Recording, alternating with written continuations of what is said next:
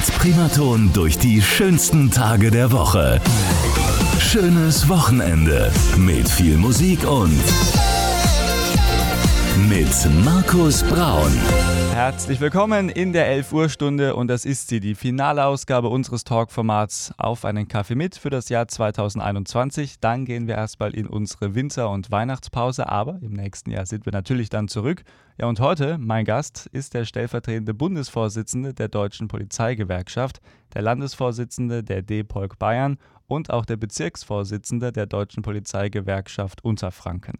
Unterm Strich kann man sagen, ein Mann mit viel Verantwortung, der seit 2000 im Dienst der Polizei in verschiedenen Positionen tätig ist. Und mein Gast ist aber auch ehrenamtlich engagiert und vor allem auch hier in der schönen Region Main-Rhön verwurzelt. Woher er tagtäglich seine Motivation hernimmt, was er beruflich noch erreichen möchte und wie er unsere Genussfrage Musik heute beantwortet, das wird er uns verraten von 11 bis 12 bei Auf einen Kaffee mit und ich freue mich sehr, dass er sich für uns heute Zeit nimmt. Herzlich willkommen, Thorsten Grimm. Hallo, grüß Gott. Schön, dass Sie sich heute Zeit nehmen. Herr Grimm, äh, jetzt habe ich schon gesagt, Sie haben sehr, sehr viel Verantwortung, haben sehr viel um die Ohren.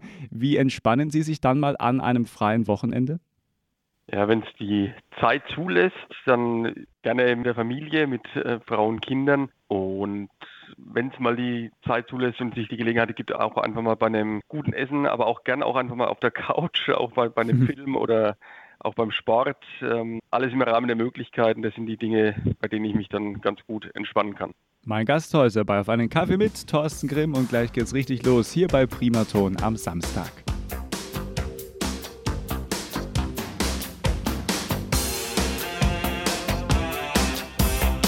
Die Region Main-Rhön hat Wochenende mit Primaton, Kulthits und das Beste von heute für die schönsten Tage der Woche.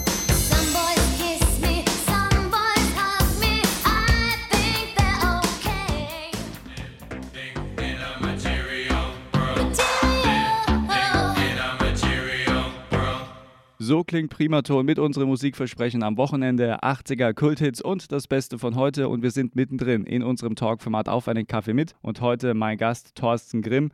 Und Herr Grimm, wir wollen mal ein bisschen am Anfang auf Ihre Biografie gucken. Sie sind 40 Jahre jung, verheiratet, Vater von vier Kindern im Alter von 2, 8, 10 und 17 Jahren. Ähm, das hört sich dann immer nach einem sehr stressigen Wochenende an, oder? Wenn viele Menschen um einen rum sind, oder ist das eine Fehleinschätzung? Stress ist immer relativ. Zum einen muss ich betonen, dass es natürlich positiver Stress ist, ähm, aber Kinder sind ja auch was sehr Berührendes, was sehr Bewegendes und die nehmen auch halt viel Last vom, vom Alltag und vom, vom Leben und es macht auch Spaß, die Familie und die Kinder zu begleiten. Muss aber auch dazu sagen, dass die Hauptlast der Erziehungsarbeit natürlich bei meiner Frau liegt, ähm, aufgrund meiner zeitlichen Inanspruchnahme für die beruflichen Tätigkeiten, auch und für die ehrenamtlichen Tätigkeiten. Deswegen ähm, ja, hat da die Frau immer ganz viel zu tragen. Und, aber die Kinder sind ähm, was durch, durchweg positiv Begleitendes. Ja, das ist wirklich schön zu hören. Und natürlich Kinder, die ähm, sind natürlich ein ganz, ganz wichtiger Teil im Leben von einer Familie. Da haben Sie vollkommen recht. Wir wollen mal ein bisschen auf Ihr Leben gucken. Sie sind geboren in Schweinfurt. Ähm, wie würden Sie Ihre Kindheit so in zwei, drei Sätzen beschreiben? War es eine behütete Kindheit? Doch, das, das kann ich bejahen. Also habe eine gute, angenehme, schöne Kindheit genossen ähm, mit Eltern, die sich ähm, gut um uns gekümmert haben. Bin ein klassisches Gastronomiekind auch gewesen. Die Eltern hatten lange Jahre einen Schweinfurter Gastronomiebetrieb bis einschließlich 2006. Und Mhm. ja, da bin ich gastronomisch dann auch groß geworden, habe da auch viel mitnehmen können, habe auch früh gelernt, Verantwortung zu übernehmen und auch ähm, zu arbeiten in, in relativ jungen Jahren. Das war sicherlich nicht abträglich fürs Leben. Ja, das ist schön formuliert, ja, das, das glaube ich gerne.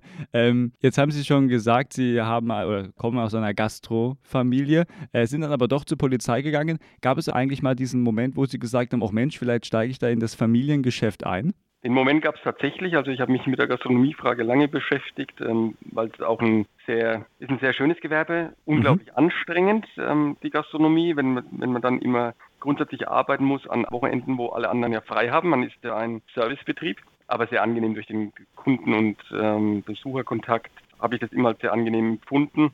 Letztendlich wollte ich dann aber doch früher dann ins Berufsleben einsteigen und der Punkt, äh, zur Polizei gehen zu wollen, der ergab sich dann doch relativ schnell. Irgendwann hat sich kristallisiert, entweder gehe ich zur Bundeswehr ähm, oder zur Polizei. Also kann man vielleicht sagen, Sie wollten auch Ihrem Land dienen oder ist das zu hoch gegriffen? Ja, es klingt natürlich sehr pathetisch, ähm, aber ja, irgendwo hängt es wohl mit drin. Es geht, es geht schon darum, dass zum einen Verantwortung übernehmen zu wollen für die Gesellschaft, für, für Menschen und auch helfen zu können. Und beides ähm, lässt sich jetzt in der Polizei sehr gut miteinander verbinden. Auch durch meine Laufbahn, die ich jetzt einschlagen durfte, noch, noch viel mehr. Also es hat auch was Erhebendes, dieser Beruf, muss ich ganz klar sagen. Was begeistert Sie eigentlich an Ihrem Beruf, bevor wir dann auch gleich nochmal im Detail drüber sprechen? Also der Polizeiberuf als Basis ist ähm, zum einen einer der vielseitigsten Berufe, die ich bisher kennen ähm, gelernt habe. Nicht aus der eigenen Erfahrung, es war der einzige Beruf, den ich gelernt habe, Mhm. aber durch alle Kontakte, die man so bekommt, wir haben eine unglaubliche Verwendungsbreite innerhalb der eigenen Polizeireihen. Das macht den Beruf sehr interessant, abgesehen davon, dass es ein sehr sicherer Beruf natürlich auch ist, ähm, gerade in unsicheren wirtschaftlichen Zeiten, wie Mhm. wir sie jetzt auch gerade erleben. Aber diese Verwendungsbreite und der, ständige Möglichkeit, in Kontakt mit Menschen treten zu können und helfen zu können, das macht den Beruf besonders. Und es gibt wenige Berufszweige, wo man so helfen kann, abgesehen jetzt von Krankenpflege, Altenberufe, sage ich jetzt mal, ähm, wo man wirklich so tief in die Materie des Menschen auch eintauchen darf. Mein Gast heute bei Auf einen Kaffee mit, der stellvertretende Bezirksvorsitzende der Deutschen Polizeigewerkschaft Unterfranken, Thorsten Grimm. Und wie es genau losging bei ihm bei der Polizei, darüber werden wir gleich sprechen, hier bei Primaton am Samstag.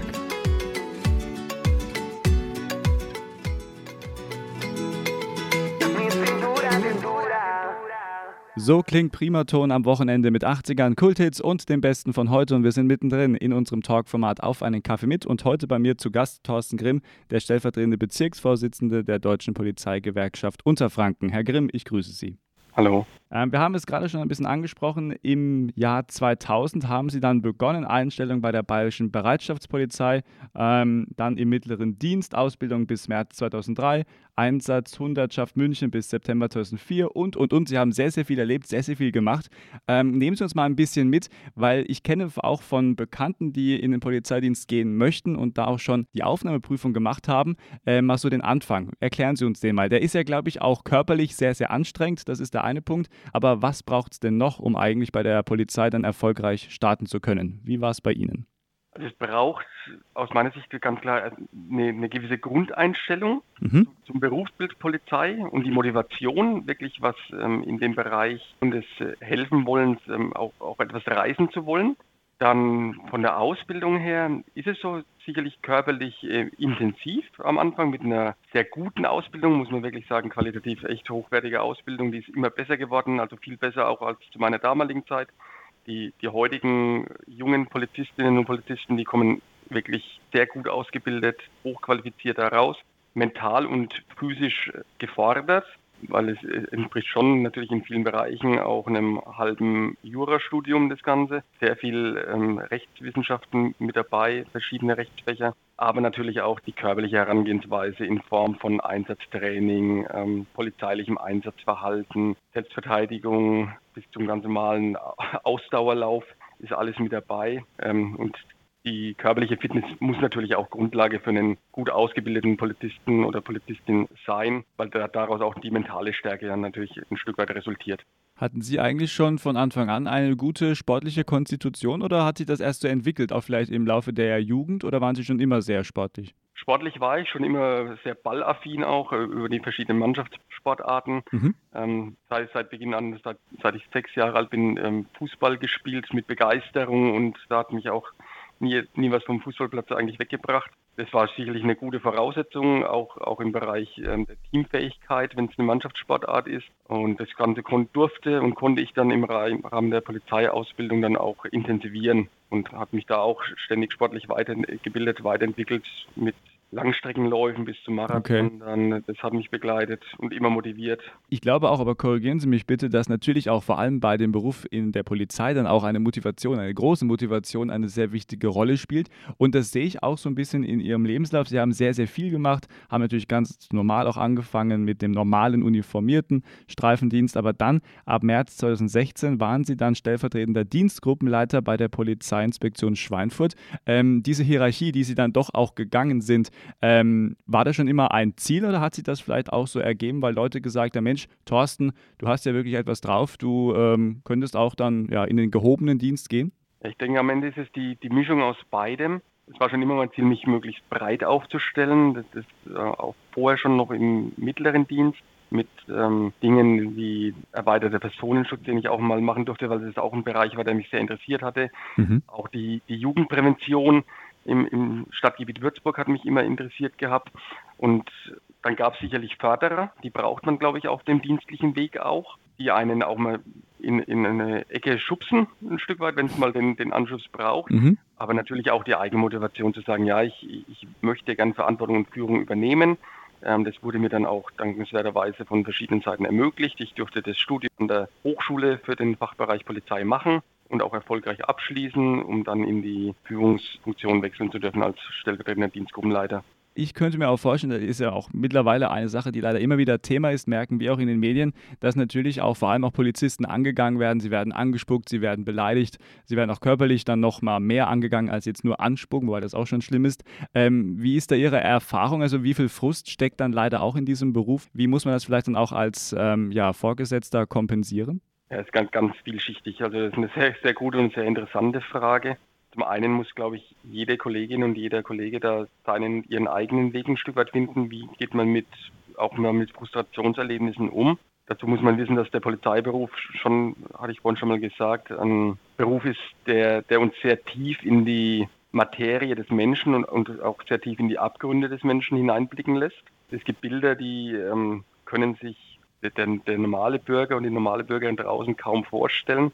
Wir kommen in ähm, viele sehr private, intime Situationen rein, in viele Haushalte. Und das macht schon, ähm, gelinde gesagt, sehr spannend, was in, in Deutschlands Haushalten los ist. Es macht auch was mit den Kolleginnen und Kollegen selbst natürlich, was, was man da verarbeiten muss, was man da so sieht. Sei es angefangen von häuslicher Gewalt, normale Wirtshausschlägereien bis hin zu Vorgängen, wo es dann auch an die Kleinsten rangeht.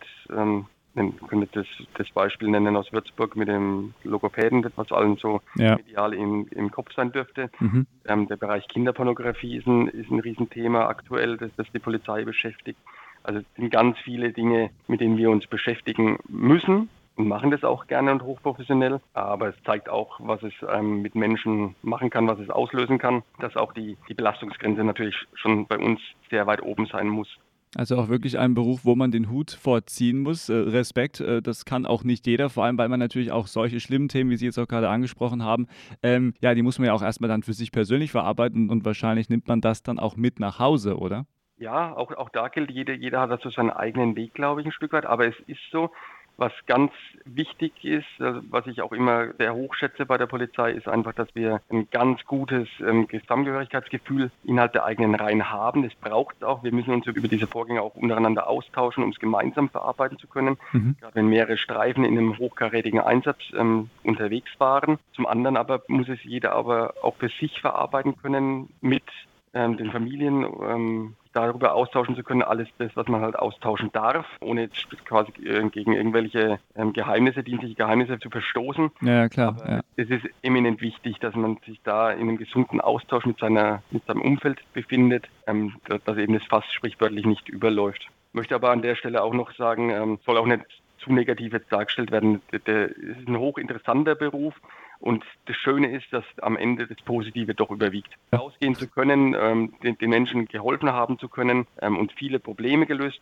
zu haben, überwiegt am Ende immer. Es muss auch überwiegen, Mhm. weil wir sonst in natürlich uns in einer Negativspirale aufhalten würden. Also es ist auch ein sehr motivierender Beruf. Ja, also vielen Dank, dass Sie das heute mal so eindrücklich geschildert haben. Wir kommen gleich auch noch zu Ihrem ehrenamtlichen äh, oder zu Ihren ehrenamtlichen Tätigkeiten, um auch nochmal ein paar positive Dinge hier mit reinzupacken bei Auf einen Kaffee mit. Und natürlich gibt es auch unsere Genussfrage Musik. Und wir haben auch noch ein ganz wichtiges und spannendes Thema, denn wir wollen heute auch darüber sprechen, verschiedene Großereignisse, die es auch bei uns in der Region Main-Rhön im kommenden Jahr geben wird. Eine große Herausforderung für die Polizei, aber hoffentlich auch eine Herausforderung, die gemeistert werden kann. Und darüber werden wir auch heute noch sprechen in dieser Stunde bei Auf einen Kaffee mit. Heute mit dem stellvertretenden Bezirksvorsitzenden der Deutschen Polizeigewerkschaft Unterfranken, Thorsten Grimm. Gleich hier bei Primaton. Hier ist Primaton, 80er Kulthits und das Beste von heute. Pulling me deep, I can't get no sleep. Das ist Primaton mit der neuesten Ausgabe unseres Talk-Formats Auf einen Kaffee mit. Damit einen schönen Samstag und heute bei mir zu Gast ein, ja, man muss es sagen, in der Polizei ein Tausendsasser, sehr, sehr viel schon erlebt, sehr, sehr viel schon gemacht und er hat vor allem auch große Verantwortung und zwar unter anderem der stellvertretende Bezirksvorsitzende der Deutschen Polizeigewerkschaft Unterfranken, Thorsten Grimm. Herr Grimm, ich grüße Sie. Grüß Gott, hallo. Jetzt lassen Sie uns noch mal ein bisschen auf ein paar private, persönliche Aspekte gucken. Sie sind nämlich neben Ihrer Tätigkeit bei der Polizei auch ehrenamtlich sehr, sehr aktiv. Äh, ich lese einfach mal ein paar Beispiele vor. Ehrenamtlich engagiert in verschiedenen Vereinen, vor allem aber beim Sportverein TSV 04 Schwebheim. Äh, seit jeher auch äh, Fußball gespielt, im Alter von sechs Jahren begonnen. Äh, 2008 bis 2014 waren sie auch Fußballabteilungsleiter. Also ähm, das Ehrenamt spielt schon eine sehr große Rolle, auch dann immer gerne mal mit dem Blick auf die sportliche Komponente. Ja, natürlich. Also Sport an sich ist, ist durchweg in meinem Leben was, was Positives, was positiv Begleitendes, ähm, was auch unglaublich viel zusammenführt, als Basis auch für unsere Gesellschaft, die Vereine und das Ehrenamt an sich. Mhm. Ja, und Sportverein, ich, ich, ich bin ja Schwebheimer und von Geburt an, zwar in Schweinfurt geboren, aber schon immer in Schwebheim und ja, es hat sich relativ früh abgezeichnet, dass ich dann auch im, im Verein dann da Ver Verantwortung übernehmen will und darf. Man muss ja auch immer gewählt werden und da getragen werden von Ja. den Mitgliedern. Aber auch das hat sich dann gezeigt und dann über die Fußballabteilungsleitung, stellvertretende Vorsitzende bis zum Vorsitzenden dann auch da alles durchlaufen. Auch ähm, sehr spannend, ähm, gerade ähm, verschiedene Abteilungen unter einem Dach zusammenzuführen und ähm, da aber auch wirklich aktiv ähm, die Verantwortung für die Mitglieder zu übernehmen. Auch jetzt in Corona-Zeiten äh, wirklich ähm, auch eine Herausforderung. Das ist nicht einfach für die Vereine. Ja, das glaube ich, ja. Es gibt ja auch immer so dieses Damoklesschwert, was oben drüber schwebt, so dieses äh, Vereinssterben. Das gab es ja auch vor Corona schon, aber ich könnte mir vorstellen, dass das jetzt nochmal so ein bisschen äh, katalysiert wird, oder? Also, dass Corona so ein Katalysator dafür ist. Ja, also es, es war vorher schon nicht einfach. Also es, wird immer schwieriger, die verschiedenen Interessen, ähm, auch gerade der Kinder und die Jugendlichen zu bedienen. Also auch da hat sich einfach viel getan im, im Hinblick auf soziale Netzwerke, soziale Medien, dass man die, die Kinder noch und Jugendlichen motiviert bekommt. Das ist nicht so einfach. Und äh, das erste Corona-Jahr, da sind wir noch ganz gut durchgekommen als Verein. Und ich glaube, es geht ganz vielen Vereinen so. Was man merkt, ist jetzt so diese Trägheit und Corona-Müdigkeit, die jetzt langsam einsetzt, jetzt wieder in den nächsten ähm, Teil-Lockdown, sage ich jetzt mal, mit diesem Winter. Also quasi mit dem Lockdown für die Ungeimpften. Das sind die Diskussionen, die wir, die, die führen wir auch separat nochmal im Verein. Das, was die Gesellschaft bewegt, bewegt auch alle Vereine genau dieselbe Fragen, runtergebrochen auf jede einzelne Abteilung. Da macht uns die Politik tatsächlich auch in den Vereinen nicht ganz so einfach. Was würden Sie sich wünschen? Also, welche Unterstützung bräuchte es dann in dieser Hinsicht von der Politik? Das erste und Unterstützung würde ich mir wünschen in Form von, von einer klaren Linie. Okay. Einfach eine klare, äh, stringente Linie, die man über die Monate und Jahre jetzt dann verfolgen könnte, dass man sagt, in welche Richtung geht das Ganze. Problem ist äh, einfach, ähm, was, was wir erkennen, dass die Menschen heillos überfordert sind mit der Situation.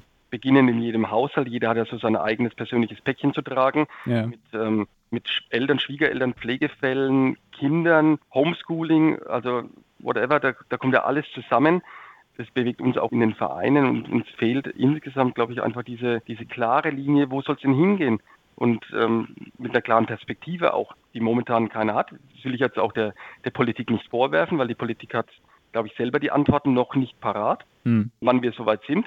Aber ähm, diese Stringenz fehlt einfach. Und das führt zu einer gewissen Ohnmacht bei den Menschen. Ja, das ist richtig. Die Ohnmacht ist auch teilweise sehr, sehr groß. Und äh, da kann man wirklich nur hoffen, um jetzt auch nochmal etwas Positives dann daraus zu ziehen, dass das auch wirklich dann mal ja, stringenter wird und auch da so ein bisschen dann mal mehr Licht ins Dunkel kommt und äh, dass wir da alle so ein bisschen einen gewissen besseren Leitfaden vielleicht haben, um das mal ganz vorsichtig zu formulieren. Lassen Sie uns mal jetzt nochmal auf positive Dinge blicken und äh, bei uns, bei unserem Talkformat auf einen Kaffee mit, gibt es auch immer unsere Genussfrage Musik. Das wollen wir damit auch genau erreichen, diese mehr positiven Aspekte. Und in der Vorbereitung haben Sie sich einen sehr schönen Song gewünscht. Äh, den dürfen Sie gleich selber anmoderieren. Äh, ich verrate auch gleich, welcher Song das ist, aber ganz generell die Frage, was bedeutet Musik für Sie generell im Leben? Hat schon eine, eine, eine hohe Bedeutung, einfach weil Musik was gen generell Entspannendes ist, ähm, wo ich auch mal abschalten kann. Ähm, habe selbst irgendwann auch mal ein Musikinstrument gelernt mit der Klarinette. Ah, okay. Können Sie es noch? Ja, Wollen Sie bei Primaton mal auftreten? Eher weniger. Ich glaube, da gibt es Leute, die können das besser. okay. Sagen Sie, okay. Ja, aber eine eine gewisse Grundmusikalität ist da und wir versuchen es auch den Kindern weiterzugeben mit ähm, entsprechenden Musikinstrumenten über die Musikschule Schweinfurt. Und es ist auch schön, den, den Kindern dabei zuzuschauen. Und Musik hat da auch ähm, was wirklich Weiterbildendes und was Förderndes für die Kinder. Von dem her hat mich Musik schon immer begleitet. Sämtliche Musikrichtungen, ähm, gern auch äh, Deutschrap mit, mit Fanta 4, die uns schon über die Jugend Ja, begleitet haben. Ja. Also auch gerne mal auf Konzerte. Aber selbst Helene Fischer ähm, gab es eine Zeit, wo sie mich wirklich positiv be begleitet hat. Okay. Ja, bis hin dann zum, zum angesprochenen Song, ähm, weil es gerne auch mal ein bisschen ähm, derber oder kräftiger sein darf in der Musikausrichtung, bis hin letztendlich auch mal gern Klassik. Also auch da kann man mal gut entspannen zwischendrin. Also breit aufgestellt, das hört man immer gerne. Äh, da merkt man schon, dass die Musik da wirklich eine sehr wichtige Rolle bei Ihnen spielt. Jetzt haben Sie den etwas derberen Song, wie Sie sagen, schon angesprochen und zwar eine sehr schöne Nummer. Er ist eine Coverversion und zwar The Sound of Silence von Disturbed. War vor einigen Jahren wirklich ganz, ganz in voller Munde, lief rauf und runter in Radiostationen, wird auch immer noch mal gerne gespielt. Ähm, was hat Sie an diesem Song begeistert? Warum haben Sie sich dafür jetzt heute entschieden? Ja, zum, zum einen, weil es, passt auch im Moment irgendwie in die Zeit. Ich, ich konnte es mir nicht ganz erklären, warum ich genau auf diesen Song gekommen bin. Ich habe hab mir dann selber diese Frage gestellt, aber irgendwie passt es gerade in diese Zeit. Mhm. Und es ist vor allem äh, ein Song, wenn man sich dann die Chronologie dieses Liedes mal dann anhört, ähm, der beginnt wirklich sanft und dann wird er immer kräftiger und ähm, wirklich, ich be- benutze das Wort gerne nochmal, hinten raus auch ein bisschen derber einfach mit einer ganz kräftigen maskulinen Stimme hinten raus und auch die, die musikalische Untermalung ganz, ähm, ganz toll. Also dieses Lied hat, hat wirklich was Aufbauendes hinten raus. Und wenn, wenn ich den, den Song gehört habe, geht es mir danach auf jeden Fall besser wie vorher. Und Okay. ich gehe auch motivierter aus diesem Lied raus wie vorher. Na, ich würde sagen, das ist doch die perfekte Einstellung fürs Wochenende. Wobei Sie sind schon sehr motiviert, Herr Grimm. Dann kann es wahrscheinlich nur besser werden. Dann werden wir uns jetzt diesen Song auch anhören und Sie dürfen den gerne bei Auf einen Kaffee mit hier bei Primaton selber anmoderieren. Die Region Main-Rhön hört Ihnen zu. Ja, liebe Zuhörerinnen und Zuhörer, ich wünsche Ihnen bei The Sound of Silence von Disturbed ganz viel Vergnügen. Genießen Sie dieses Lied mit meinen Worten, die ich Ihnen mitgegeben habe. Viel Spaß dabei.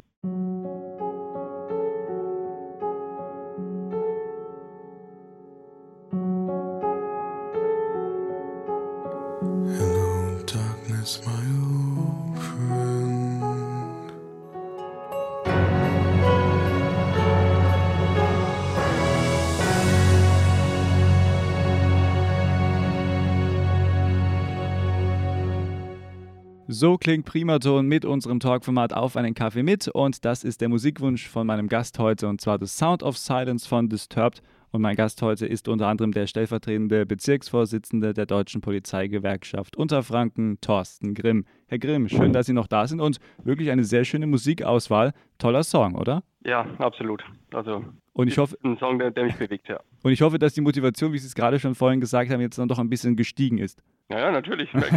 Ich merke es schon. Sehr schön. Herr Grimm, wir kommen noch zu einem ganz, ganz wichtigen Thema, was wir nicht vergessen dürfen, was eigentlich auch so ein bisschen, da können wir jetzt mal aus dem Nähkästchen plaudern, so der Beweggrund war, warum wir gesagt haben, Mensch, den Herrn Grimm müssen wir auf jeden Fall auch so ein bisschen ins Radio bringen. Es war ja auch ein Wunsch von Ihnen. Darauf haben Sie uns aufmerksam gemacht. Im kommenden Jahr gibt es sehr viele Großveranstaltungen, zum Beispiel Münchner Sicherheitskonferenz, der G7-Gipfel in Elmau im Juni oder auch die Innenministerkonferenz im schönen Würzburg, was ja auch hier bei uns in der Region Main-Rhön also dann stattfindet. Ähm, was erwartet uns da im kommenden Jahr und vor allem, was erwartet Sie als Polizei? Was für Herausforderungen? Ja, es sind ganz, ganz, ganz große Herausforderungen, die uns jetzt von den Großereignissen dann auch erwarten.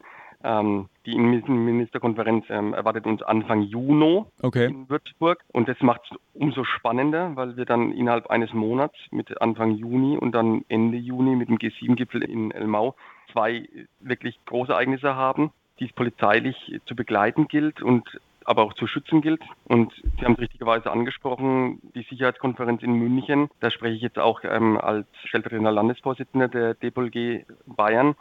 Ähm, das sind große Ereignisse, die uns massiv fordern, unsere Einsatzkräfte bayernweit, ähm, bis hin dann zum, zu den European Championships im August in München. Das größte Sportereignis seit den Olympischen Spielen 72 in München. Und ähm, das sind nicht einfach eben nur mal so, so kleine Polizeieinsätze, ähm, die man ähm, innerhalb von einer Woche gestaltet, Mhm. sondern Einen G7-Gipfel, den, den muss man monatelang vorbereiten mit großen Planungsstäben, auch mit einem Einsatzkräfteaufkommen von mehreren tausend ähm, Beamtinnen und Beamten. Und warum mir das Thema so wichtig war, ist auch ähm, doch auch et etwas kritisch zu beleuchten, ist einfach die Gesamtlage und äh, wir uns schon darüber Gedanken machen, wie viel will man den Polizistinnen und Polizisten zumuten. Wir bewältigen diese Einsätze, das ist unbestritten. Wir machen das in, bei der Bayerischen Polizei in der Regel auch sehr gut ähm, und liefern da erfolgreiche Einsatzarbeit ab. Das wird auch nächstes Jahr so sein, bei G7 und auch bei der Innenministerkonferenz oder bei der Sicherheitskonferenz. Aber die Summe aus allem stellt uns vor große Herausforderungen. Personell, logistisch, aber auch, dann, dann sind wir wieder bei der Belastungsfrage.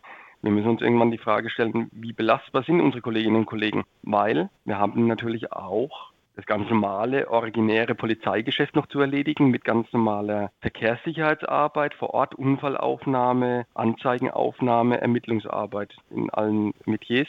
Und das muss ja auch parallel dann dazu weiterlaufen, wie Sie schon richtig angesprochen haben. Ja, das ist auch der Grundanspruch der, an, an die Polizei. Also das muss parallel mitlaufen und wir, wir dürfen unseren Basisauftrag niemals verlieren und das heißt, ähm, Sicherheit zu gewährleisten und das subjektive Sicherheitsgefühl in der Bevölkerung zu stärken. Das macht es ja nicht immer, ähm, bei den angelegten Großlagen macht es nicht immer einfacher jetzt gerade im Moment.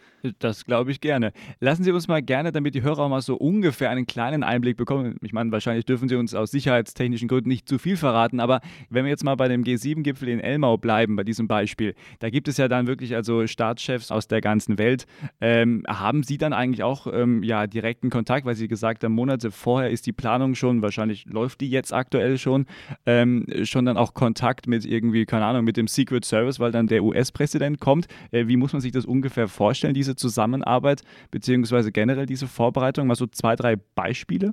Ja, Sie sagen schon richtigerweise, man muss natürlich aufpassen, ähm, welche Informationen hier alles Mhm. fließen dürfen. Aber so gut wie es geht. Aber, aber im, im, im Großen und Ganzen ist es so, dass, dass sich Planungsstäbe generieren, die Monate vorher ähm, aufwachsen. Gut, in dem Fall jetzt G7-Gipfel Elmau kann man natürlich auch auf die Erfahrungswerte von 2015 schon aufsetzen. Ist ja auch Novum, was wir jetzt haben. Zweimal den G7-Gipfel ähm, im gleichen Land an derselben Örtlichkeit. Hm, Das gab es so noch nicht. Ähm, das hat Vor- und Nachteile. Zum Natürlich Kann Beispiel. man, aus den Erfahrungs kann man aus den Erfahrungswerten von 2015 dann schon ähm, auch positive Erkenntnisse ziehen, was jetzt den Kräfteansatz angeht und was dann auch die Sondierung der Kräfte angeht. Zum anderen ist es aber auch so, wir haben bei sowas immer zwei Seiten. Das eine ist die Sicherheitsseite und die polizeiliche Seite. Auf der anderen Seite gibt es auch immer das polizeiliche Gegenüber. Und wir wissen aus der Erfahrung, dass äh, solche Großereignisse wie G7 oder G20 2017 auch in Hamburg Hm. eine ordentliche Anzahl an Gegnern aufruft. Und wer sich an die Bilder von 2020 in Hamburg noch erinnern kann, weiß, dass das auch sehr unschöne Bilder am Ende hervorruft und dass einzelne Stadtteile auch in Flammen aufgehen können. Absolut, ja. Das heißt im, im Umkehrschluss, dass natürlich auch der polizeiliche Gegner aus ähm, Ereignissen wie 2015 Elmau auch dafür jetzt für 2022 lernen wird oder gelernt hat. Okay. Und auch darauf muss sich die Polizei natürlich einstellen. Und auf ein, muss man auch sagen, auf ein Unwetter wie 2015 äh, können wir uns auch nicht verlassen. 2015 gab es ein großes Protestcamp und es ist ähm, in den damaligen Regenfluten etwas untergegangen. Da dürfen wir uns jetzt für 2022 nicht drauf verlassen. Ja, nee, das ist richtig. Das Wetter ist unberechenbar. Diese Komponente spielt dann da auch noch mit rein, ja. Dann wünsche ich Ihnen an dieser Stelle schon mal ganz, ganz viel Erfolg und äh, auch ein bisschen Spaß bei dieser Arbeit. Ich meine, der Spaß darf ja auch nie zu kurz kommen, aber vor allem auch eine weiße Hand und das alles dann bei diesen ganzen Großveranstaltungen im Jahr 2022, beispielsweise der G7-Gipfel in Elmau, dann auch sicher von der Bühne geht. Und äh, ja, vielen Dank, dass Sie uns da mal einen kleinen Einblick heute gegeben haben. Ich danke Ihnen für die Gelegenheit, dass ich es auch so nach außen tragen durfte. Sehr, sehr gerne. Sehr, sehr gerne. Da unterstützen wir immer gerne. Und äh, so langsam neigt sich unser Gespräch dem Ende zu, Herr Grimm. Hat mir jetzt schon großen Spaß gemacht. Das können wir gerne mal wiederholen. Und jeder Gast bekommt bei uns noch die Chance auf ein kleines Schlussstatement. Da darf man das sagen, was man noch sagen möchte, was einem noch unter den Nägeln brennt vielleicht. Aber vorher die Frage, was wünschen Sie sich ganz persönlich für Ihre Zukunft, für das neue Jahr 2022? In erster Linie wünsche ich mir, dass, ähm, so wie es, glaube ich, vielen Menschen geht, dass wir aus diesem Corona-Wahnsinn irgendwann rauskommen. Mehr Normalität wieder im Alltag, dass, dass die Dinge normal laufen können und wir wieder ein unbeschwerteres Leben führen dürfen. Und alles andere wird die Zeit schon bringen. Mein Gast heute Thorsten Grimm und dann kommen wir jetzt zu Ihrem Schlussstatement hier bei Primaton. Ja, Als Schlussstatement ähm, will ich gerne an die angesprochenen Themen, vor allem aber auch äh, Corona, doch nochmal anknüpfen und wünsche mir einfach, auch gerade in Bezug auf die Polizei und auf die Arbeit, die die Polizei im Moment leistet, die ja häufig in der Öffentlichkeit auch sehr kritisch bewertet wird, einfach ein Stück weit mehr Offenheit und weniger Kritikfreudigkeit an der Arbeit der Polizei. Ähm, Sie können alle versichert sein, dass die Polizei, alle Kolleginnen und Kollegen das Bestmöglichste machen im Sinne aller und dafür einfach weniger, ein Stück weit weniger Kritik verdient hätten, ähm, auch wenn ich vieles nachvollziehen kann. Haben, haben Sie ein bisschen Verständnis für, für die Arbeit der Polizei und ähm, nicht alles können wir uns aussuchen. Und zum Zweiten wünsche ich mir auch, was wesentlicher Bestandteil der Corona-Pandemie ist, an den Stellen, wo es möglich ist und noch Nachholbedarf ist, lassen Sie sich gerne impfen, nehmen Sie die Angebote wahr, die es gibt, dass wir alle im Sinne hoffentlich positiveren Zukunft äh, möglichst schnell alle gemeinsam miteinander rauskommen. Mein Gast heute bei Auf einen Kaffee mit, der unter anderem Bezirksvorsitzende der Deutschen Polizeigewerkschaft Unterfranken, Thorsten Grimm. Vielen Dank für das Gespräch und an dieser Stelle, ja, schöne Weihnachten und einen guten Beschluss. Das wünsche ich Ihnen auch. Guten Beschluss, schöne Adventszeit noch und frohe Weihnachten. Herzlichen Dank. Ja, und das war sie, die letzte Ausgabe von Auf einen Kaffee mit in diesem Jahr 2021. Und wir kommen natürlich wieder. Im kommenden Jahr geht es dann mit spannenden Gästen weiter. Und jetzt gehen wir erstmal in unsere Winterpause. Ich darf mich bedanken bei allen Gästen, die in diesem Jahr hier bei mir waren. Und natürlich auch vielen Dank an Sie, liebe Hörerinnen und Hörer, dass Sie uns immer die Treue gehalten haben und auch immer eingeschalten haben zwischen 11 und 12 am Samstag. Damit geht es natürlich im kommenden Jahr weiter. Und jetzt erstmal 80er Kulthits und das Beste von heute. Aber weil Weihnachten ja jetzt in ganz großen Schritten auf uns zukommt, gibt es natürlich auch immer die wunderschönsten Weihnachtssongs aller Zeiten. Und jetzt diese großartige Künstlerin Brenda Lee und zwar Rocking Around the Christmas Tree. Und damit starten wir rein in unseren Samstagnachmittag mit Primaton. Und zwar jetzt mit einer wunderschönen Weihnachtsnummer. Das ist Primaton. Schön, dass Sie bei uns sind. rocking around the Christmas tree at the Christmas party hop.